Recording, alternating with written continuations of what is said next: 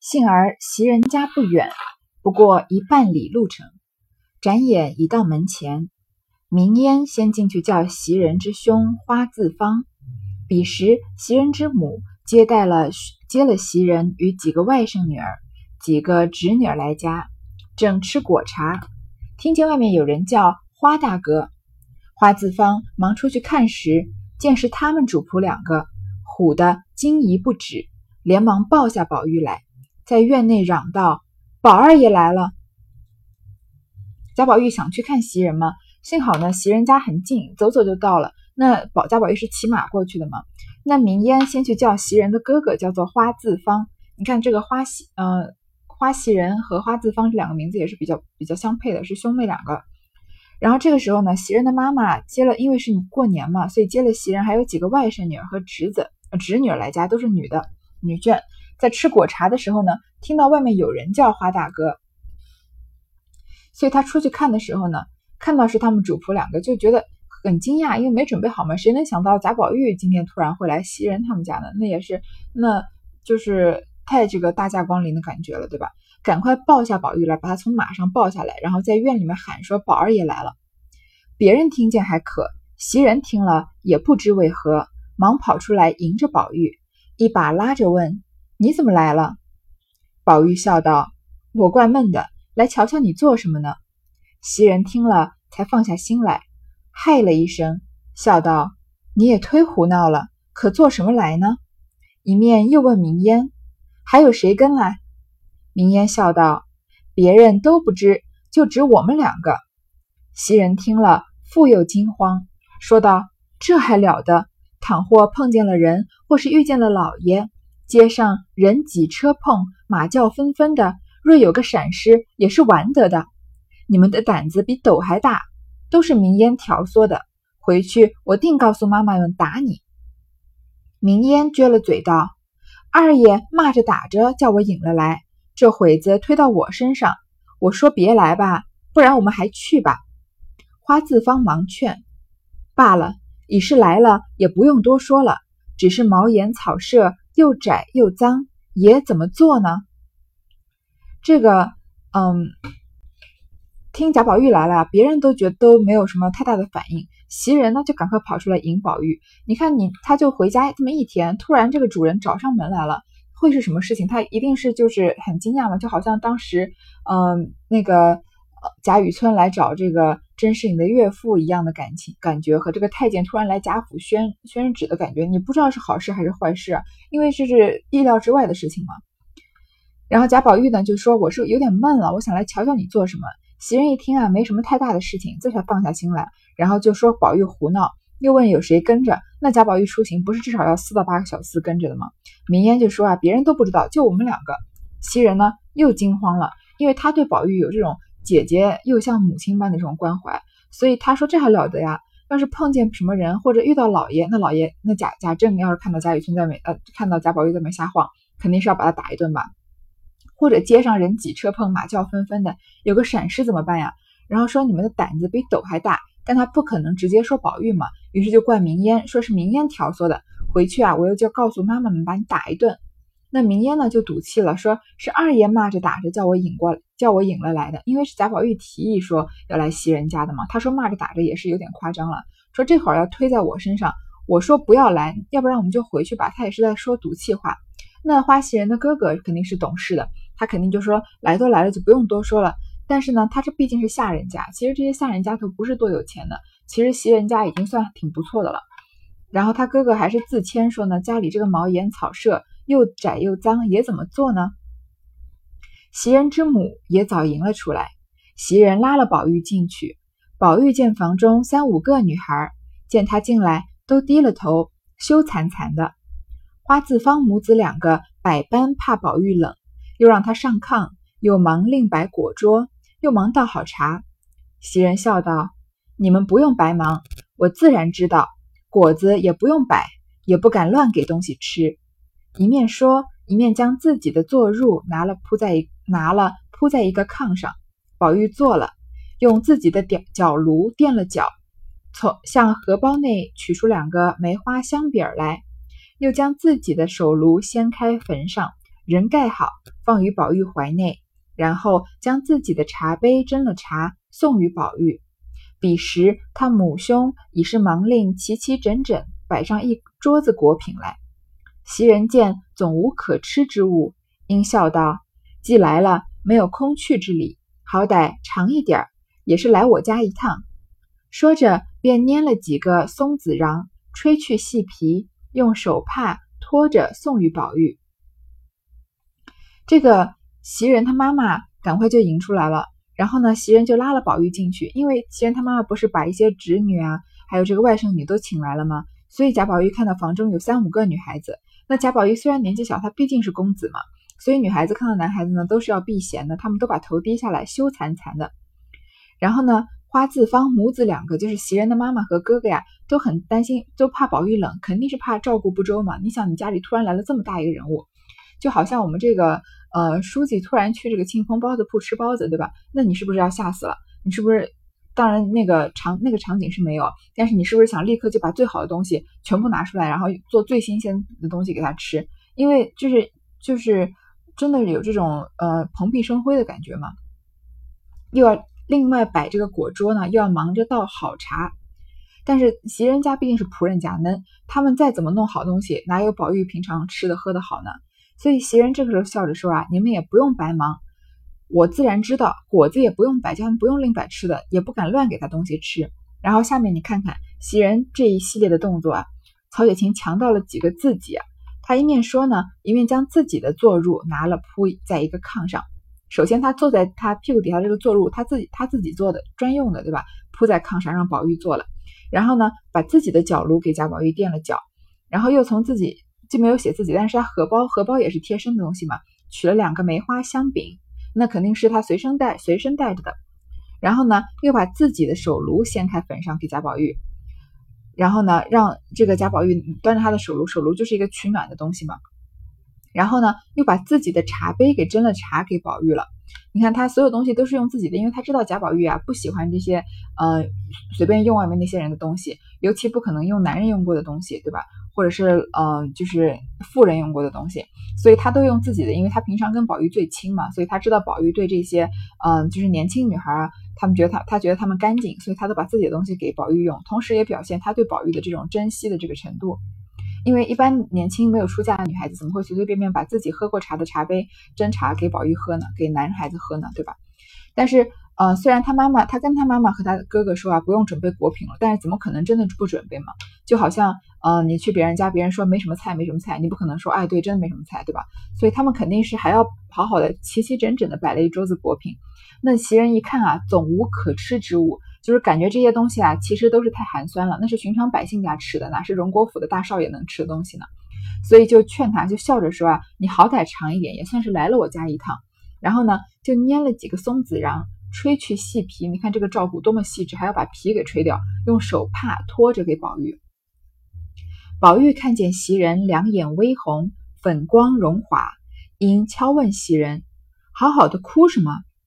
袭人笑道：“何尝哭？”才迷了眼柔的，因此便遮掩过了。当下宝玉穿着大红金蟒狐燕狐叶箭袖，外罩石青貂裘排穗褂。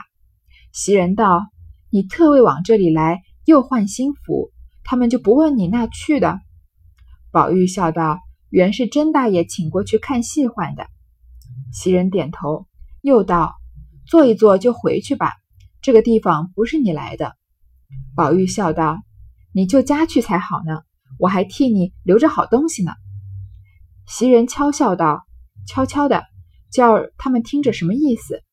一面又伸手从宝玉项上将通灵玉摘了下来，向他们姐妹笑道：“你们见识见识，时常说起来都稀罕，恨不能一见。今儿可尽力瞧了再瞧，什么稀罕物儿，也不过是这么个东西。”说毕。递与他们传看了一遍，仍与宝玉挂好，又命他哥哥去或雇一乘小轿，或雇一辆小车送宝玉回去。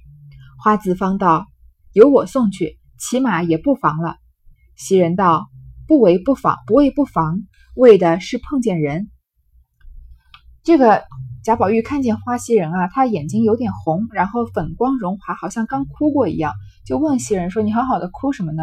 袭人说：“何尝哭啊，才刚刚迷了眼睛，揉的把眼睛揉红了。”但是他下一句曹雪芹就写了：“因此便遮掩过了。”可见袭人这个回答是遮掩的，那他就是真的哭过。那袭人为什么会在难得一天回娘家的时候哭起来呢？这是嗯，曹雪芹为后面要埋的一个伏笔。然后呢，他袭人观察贾宝玉穿的衣服啊，是出行时候穿的衣服，是大红金蟒、狐叶箭袖，还罩着这个褂子。袭人就说啊，你特地，因为袭人不知道这个贾珍请贾宝玉去看戏嘛，他以为啊，贾宝玉特地换了出外出的衣服，然后来袭人家的呢。他说：“你特地换了衣服，他们都不问你去哪儿啊？”贾宝玉就说是这个贾珍请他过去看戏，所以去换的换的衣服。袭人就说：“呀，你坐一坐就回去吧，这个地方不是你来的，下人的地方确实不是贾宝玉该来的，对吧？但是贾宝玉他想袭人呀，他说你就家去才好呢，你呀最好就早点回去，回这个荣国府，我还替你留着好东西呢。还记得贾宝玉替袭人留着什么吗？前面这个元妃赐的这个唐真酥酪，对吧？”袭人就笑着说：“啊，你小声点，你悄悄的叫他们听见什么意思？因为毕竟是主人和仆人的关系嘛。那一般的主仆关系不会像贾宝玉跟袭人和他贾宝玉这些丫鬟的关系这么好，对吧？主人怎么可能还留东西给仆人吃？嗯，不罚他们不吃饭就不错了，对吧？然后呢，袭人这个时候又做了一件事情啊，她从贾宝玉的脖子上把通灵宝玉摘下来，留给他的这些姐妹，给他们这些姐妹们传看传看。”因为贾宝玉就是江湖上的一个传说嘛，人人都想知道他这个衔玉而生衔的是什么玉。还记得前面这个北静王水溶吗？然后看着贾宝玉的玉也觉得很好奇，然后他就说啊，今天就让你们见识见识，说起来都觉得很稀罕，就恨不得能好好看一看。今天啊，你们就尽力瞧了再瞧，说你们以后可能都没机会看到这个玉了，对吧？今天既然有这这个机会啊，就用尽你们全身的力气好好看一看。说什么稀罕物也不过是这么个东西。江湖上的传说啊，玄之又玄，但是其实这个玉啊，不过就是这样子。然后呢，就让他们传看了一遍，又给宝玉挂好。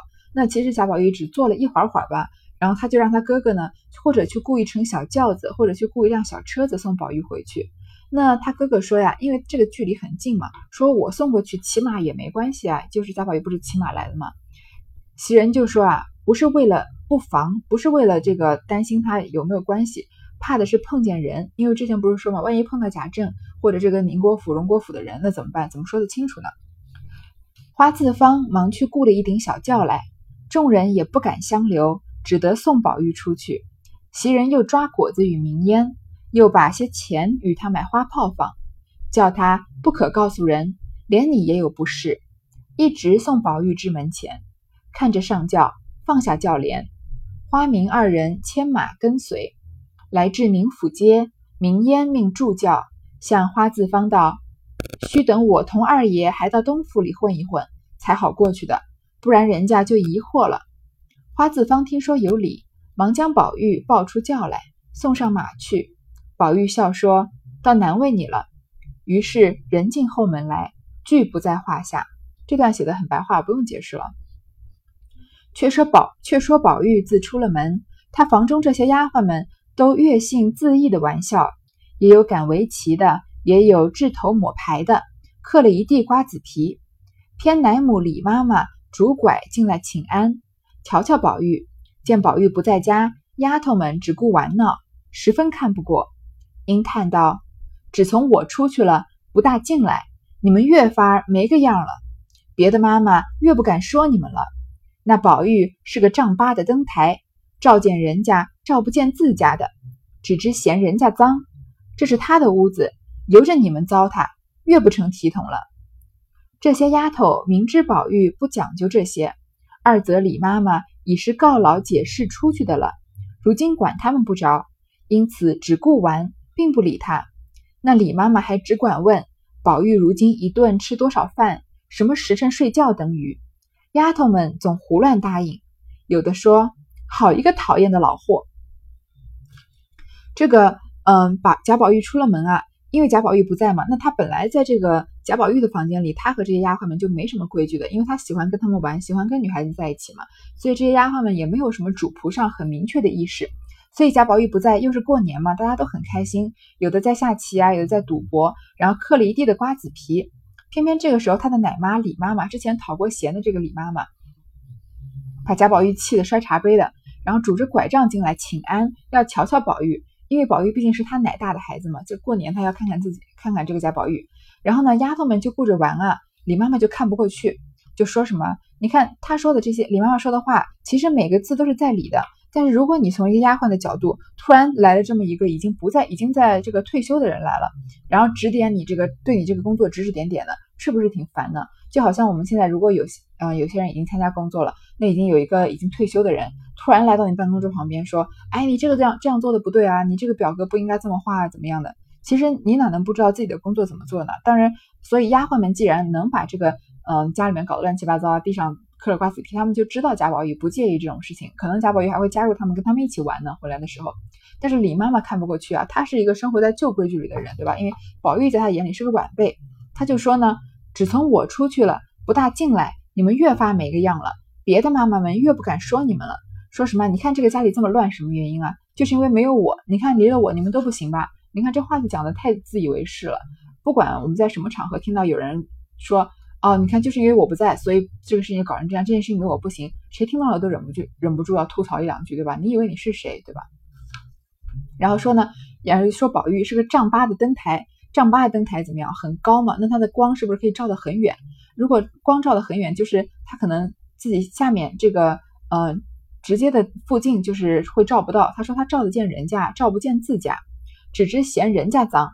这是他他的屋子，由着你们糟糟蹋，越不成体统了。贾宝玉是会嫌人脏的嘛？他嫌男人脏嘛？有可能也嫌过李妈妈脏，因为他觉得这个女人啊，一旦结婚生了孩子以后，不知道怎么样，不知道怎么搞的，突然就从这个水做的嗯晶莹剔透的女孩子变成污泥了。所以他只知道嫌别人脏，但是你看他自己的屋子才这么脏，随着你们糟蹋，都这么不成体统。那这些丫头呢，有两方面，一方面像我说的，他们知道宝玉是不讲究这些事情的，而且又是过年嘛，可能大家开心是对对于贾宝玉来说是最重要的。第二个呢，主要是李李妈妈没有权利了。那我之前是不是举过这个例子？我说这个世界上一切的斗争都是关于权权力的斗争，一切的辩论都是关于谁有权利的辩论。那李妈妈她她在这里说这个话，说我不在了就怎么怎么样，是不是为了彰显她她的权利？就跟之前这个嗯黄大奶奶去讨这个帮金荣讨公道一样，是为了彰显自己的势力。那其实他是没有权利的呀，因为他已经告老解释出去了，都已经退休了，对吧？根本管不了这些丫鬟。那真正发工资的又不是他，所以呢，这些丫鬟呢就只顾着玩，不理他。那李妈妈们还在那边说长道短的，说今天吃一顿多少吃，宝玉一顿吃多少饭，什么时候睡觉。但是这个李妈妈呢，她是真心关心贾宝玉的。如果你是一个呃跟李妈妈年纪相仿的人，比如说四五十岁的人，那你就很能理解她的心情。但是在年轻的女孩子十几岁的时候读《红楼梦》的时候，就觉得这李妈妈真的讨厌，真的烦，是不是？就像那个你在青春期叛逆的时候，妈妈突然走到你，来到你卧室，帮你收这个收那个，把你的桌子弄得整整齐齐，然后一下子你什么都找不到了，然后就说你收什么收啊？你一收我什么都找不到了，然后顺便收的时候还可能偷看偷看你的作业啊，看你考了多少分，顺便再看看你新写的日记，对吧？这个角度只有嗯在那个年纪的人才能理解那个年纪的人的这个做法，所以这个。《红楼梦》里面有一个后面能发发展出来很深的矛盾啊，就是这个嗯年轻的一辈的丫鬟和这个年长一辈的妈妈们的矛盾，因为这个思想观念差的太太多了，互相之间不能互相理解。但是如果我们今天作为一个读者的角度，我们应该试着去理解两边的人，而不是一味的觉得这个李妈妈就像这个丫鬟骂的一样，一个讨厌的老货，对吧？这个没用的老东西，而是。你也要理解他这个，嗯，喂贾宝玉奶长大，看他长大好像自己的孩子一样，这样子关心他，明知道自己讨嫌吧，还但是还是用这个谎言麻痹自己，觉得好像贾宝玉是离不开他的，然后觉得贾宝玉有什么好的肯定要给他的，还是要关心贾宝玉吃的怎么样，睡得怎么样，即使他已经不不不需要这个靠着贾府来养他了，对吧？李妈妈又问道：“这盖碗里是酥酪，怎不送与我去？我就吃了吧。”说毕，拿匙就吃。一个丫头道：“快别动，那是说了给袭人留着的，回来又惹气了。你老人家自己承认，别带累我们受气。”李妈妈听了，又气又愧，便说道：“我不信他这样坏了。别说我吃了一碗牛奶，就是再比这个值钱的，也是应该的。难道带袭人比我还重？难道不想想？难道他不想想怎么长大了？”我的血变得奶，吃的长这么大，如今我吃他一碗牛奶，他就生气了。我偏吃了，看怎么样？你们看袭人不知怎样，那是我手里调理出来的毛丫头，什么恶物啊！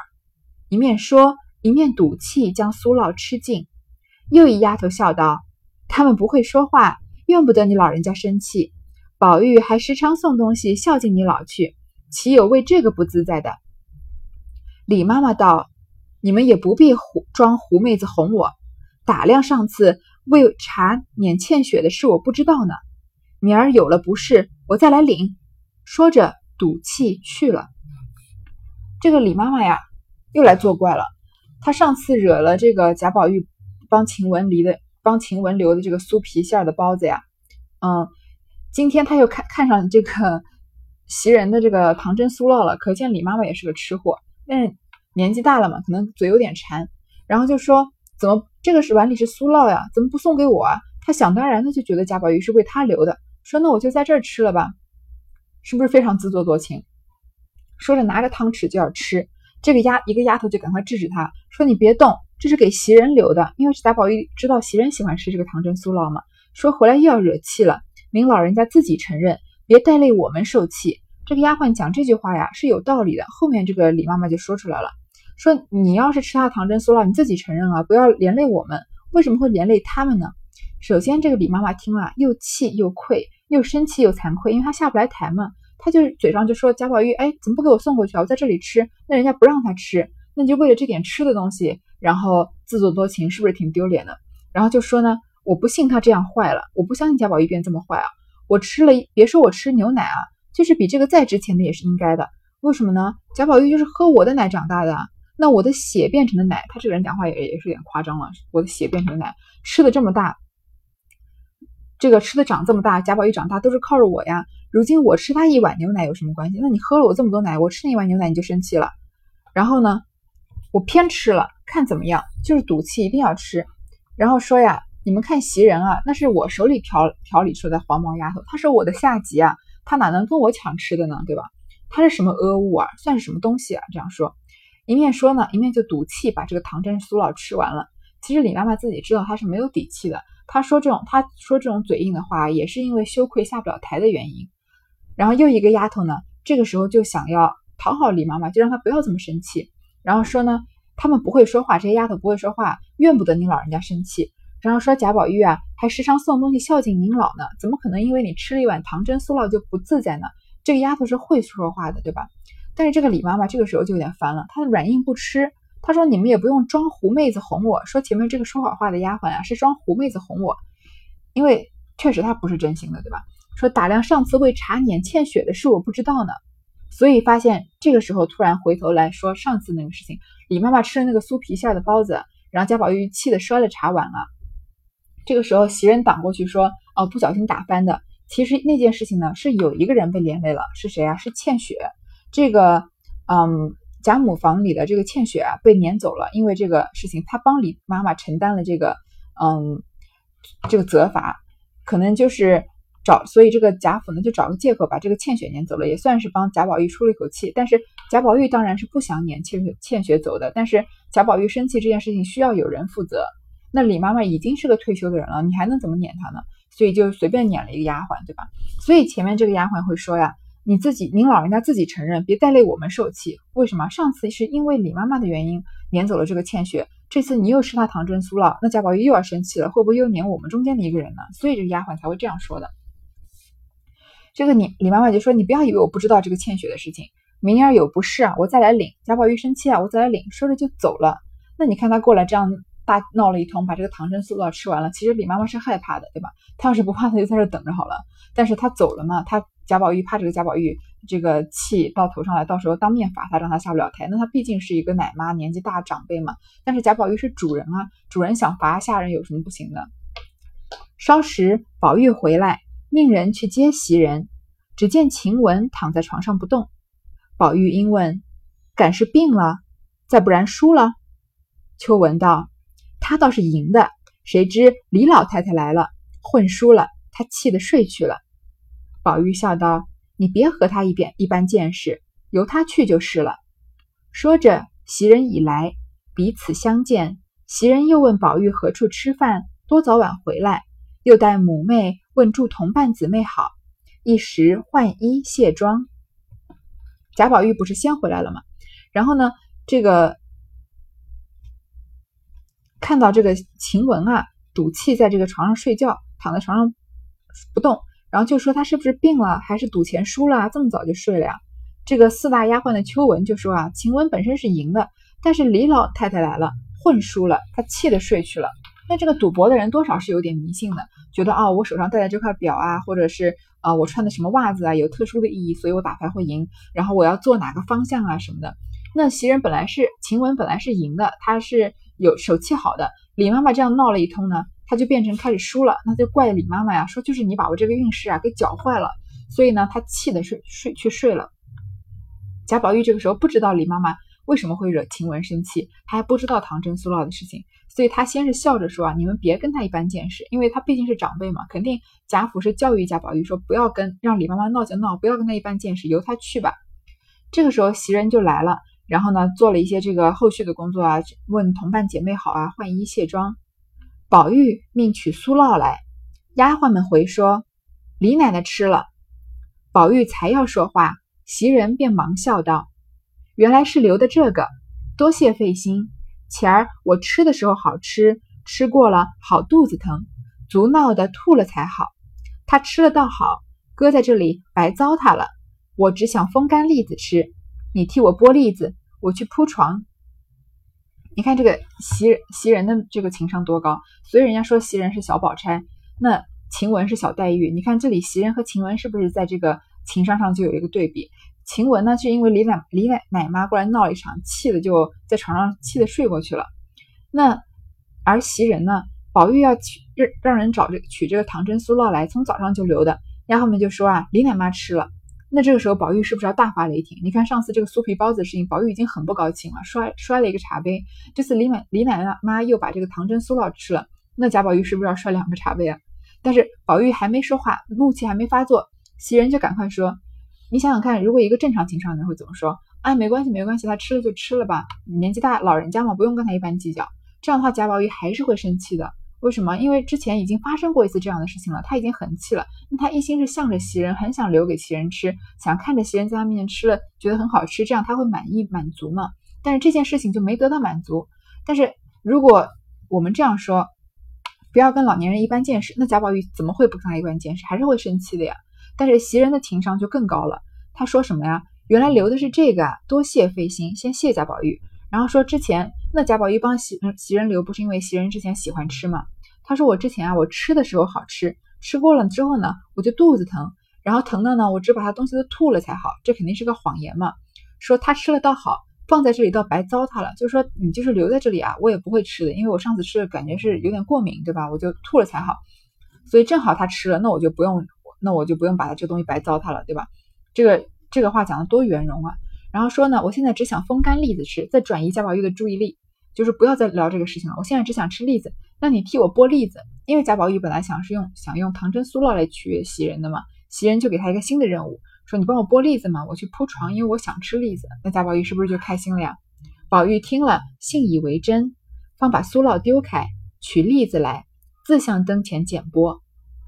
一面见众人不在房中，乃笑问袭人道：“今儿那个穿红的是你什么人？”袭人道：“那是我两姨妹子。”宝玉听了，赞叹了两声。袭人道：“叹什么？我知道你心里的缘故，想是说他哪里配红的？”宝玉笑道：“不是，不是，那样的不配穿红的，谁还敢穿？我因为见他实在好的很，怎么也得他在咱们家就好了。”袭人冷笑道：“我一个人是奴才命罢了，难道连我的亲戚都是奴才命不成？定还要捡实在好的丫头才往你家来。”宝玉听了，忙笑道：“你又多心了。我说往咱们家来，必定是奴才不成？说亲戚就使不得。”袭人道：“那也般配不上。”贾宝玉就相信了袭人的话，知以为他真的闹肚子。就忘了这个唐真苏老的事情，就取栗子来去帮袭人剥栗子了。你看这个主人啊，在灯前帮仆人剥栗子这种这种场景，上哪能看得到？只有贾宝玉这样的，嗯，这个心心境开朗的人才能做得出来吧。然后这个时候没有人呢，贾宝玉就问他，因为他不是去了袭人家吗？说在房子里面啊，那个穿红衣服的是谁呀？袭人就说啊，是他的这个两姨妹子，两姨妹子就是相当于贾宝玉和薛宝钗的关系吧，就是他的妈妈和那个女孩子的妈妈是姐妹。贾宝玉听了呢，就赞叹了两声。袭人就说啊，我知道你心里在想什么，就说那样的女孩子哪里配穿红的，因为是下人嘛。贾宝玉他他以为啊，贾宝玉看不起他的那个妹妹，但是其实贾宝玉呢是欣赏他的妹妹，觉得她漂亮，然后觉得她有这个气质，就说不是不是。那样的不配穿红的，谁还敢穿红的呢？是欣赏他，然后说呢，我见他实在好的很，怎么也得他在我们家就好了。他希望呀，他妹妹，他这个两姨妹妹也在贾府就好了，因为他喜欢这个，嗯，年轻温柔、美丽的女孩子，对吧？喜欢跟他们在一起，就是欣赏他们。但是袭人呢，冷笑道：“袭人没办法理解他的这种欣赏，说啊，我是个奴才命就罢了，因为我在你们贾家做奴才嘛，难道我的亲戚都是奴才命吗？”难道不能做一个平凡的普通人吗？一定要来这个大户人家当丫鬟吗？而且还要捡好的丫头才往你家来。贾宝玉呢就觉得袭人误会他的意思了，就说你又多心了。我说来我们家呀，难道一定要当奴才吗？一定要当丫鬟吗？不能当亲戚吗？然后袭人就赌气说啊，那也般配不上。其实袭人这时候心里是有点轻轻吃醋的，她的整个身体已经给宝玉了，她在在心里是认定她要给宝玉当这个。姨太太的，对吧？这时候，宝玉欣赏别的女孩子，说怎么她不来我们家呢？所以袭人就冷笑着这个堵她，用话堵她说：难道她也要当丫鬟吗？那宝玉说：为什么一定要当丫鬟？不能当亲戚吗？袭人说：那也配不上。宝玉便不肯再说，只是剥栗子。袭人笑道：怎么不言语了？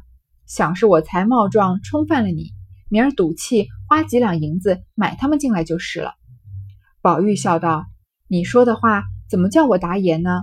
我不过是赞他好，正配身在这深堂大院里，没得我们这种浊物倒身在这里。袭人道：“他虽没这造化，倒也是娇生惯养的呢。我姨爹姨娘的宝贝，如今十七岁，各样的嫁妆都齐备了，明年就出嫁。”袭人看到贾宝玉不说话了呢，就说：“你怎么不说话了？是不是我刚刚是讲话冲犯你、冲撞你了？不如明天我们就赌气。”花几两银子把它买进来，其实这是开玩笑的。他知道宝玉不会这样做的。宝玉说呀：“我怎么可能？我怎么接你这个话呢？我不过是称赞他好，正配生在这升堂大院里。像她这样的女孩子，才配在这个宁国府、荣国府里享受这种荣华富贵啊！